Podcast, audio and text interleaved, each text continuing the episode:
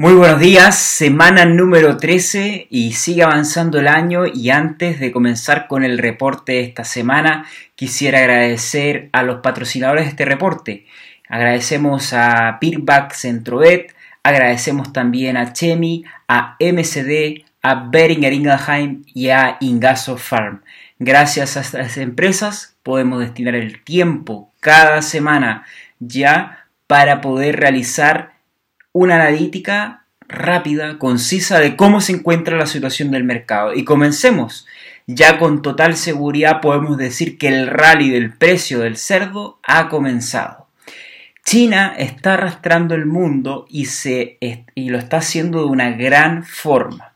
En Europa ya aparecen las primeras estadísticas de exportación y, por ejemplo, todo lo que es el bloque económico de este continente, de la Comunidad Europea, las exportaciones de solo a China en enero han aumentado un 18% comparado con el año pasado.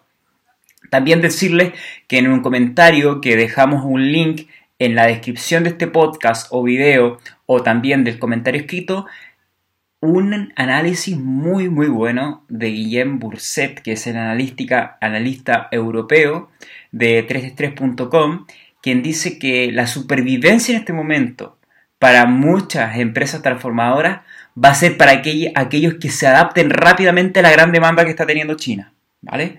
Es decir, en este momento se viene con una gran fuerza la demanda del gigante asiático principalmente a la carne europea y americana. Y por eso y explicamos, eh, y eso se explica, perdón, eh, el gran aumento que ha tenido las cotizaciones de estos países, eh, principalmente Estados Unidos, que ha tenido en las últimas tres semanas un aumento del 63%. Es algo impactante. En Chile ya también han aumentado las, cotizaciones, eh, estamos ya por sobre el costo de producción. Eh, se cree que vamos a alcanzar también un, récord de, valor del cerdo, debido a que Chile también es un exportador eh, hacia, Chino, hacia China. Brasil no ha tenido un gran comportamiento, un alza como lo está teniendo Chile, por ejemplo.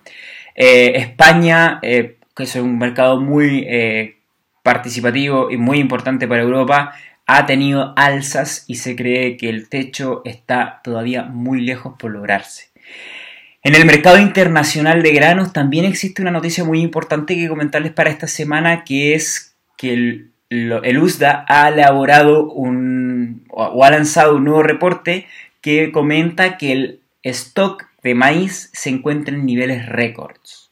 Adivinen qué pasó con esto los precios de los futuros se fueron a la baja. Existieron bajas considerables que también arrastró al futuro de la, de harina de soya o de la soja.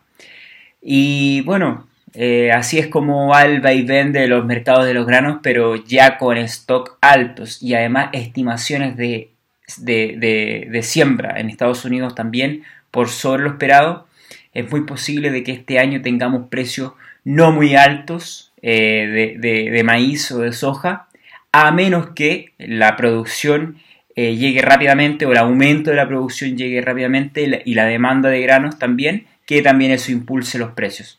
Pero con una disminución de la cantidad de cerdo en China, que va a costar muchísimo eh, que recuperar toda esta pérdida de producción de cerda en este país, es posible de que la demanda de los granos tampoco sea la misma que el año pasado. ¿Entienden o no? Es decir, eh, existen muchas probabilidades de que el precio de los granos no tiendan a la alza de forma significativa. Vamos a tener mejores ganancias debido a que los precios en el mundo van a tender al alza, a menos que situaciones o coyunturas especiales de un país no lo ameriten. ¿Vale? Eh, la próxima semana ya vamos a tener un reporte completo porque esta misma semana, la que vamos a comenzar, se va a levantar en 333.com un análisis detallado de cómo fue la porcicultura o la producción porcina en Colombia. Hicimos un análisis muy muy bueno que será compartido a través de 333.com y que se los tendremos obviamente y se los compartiré a través de un link en el próximo reporte.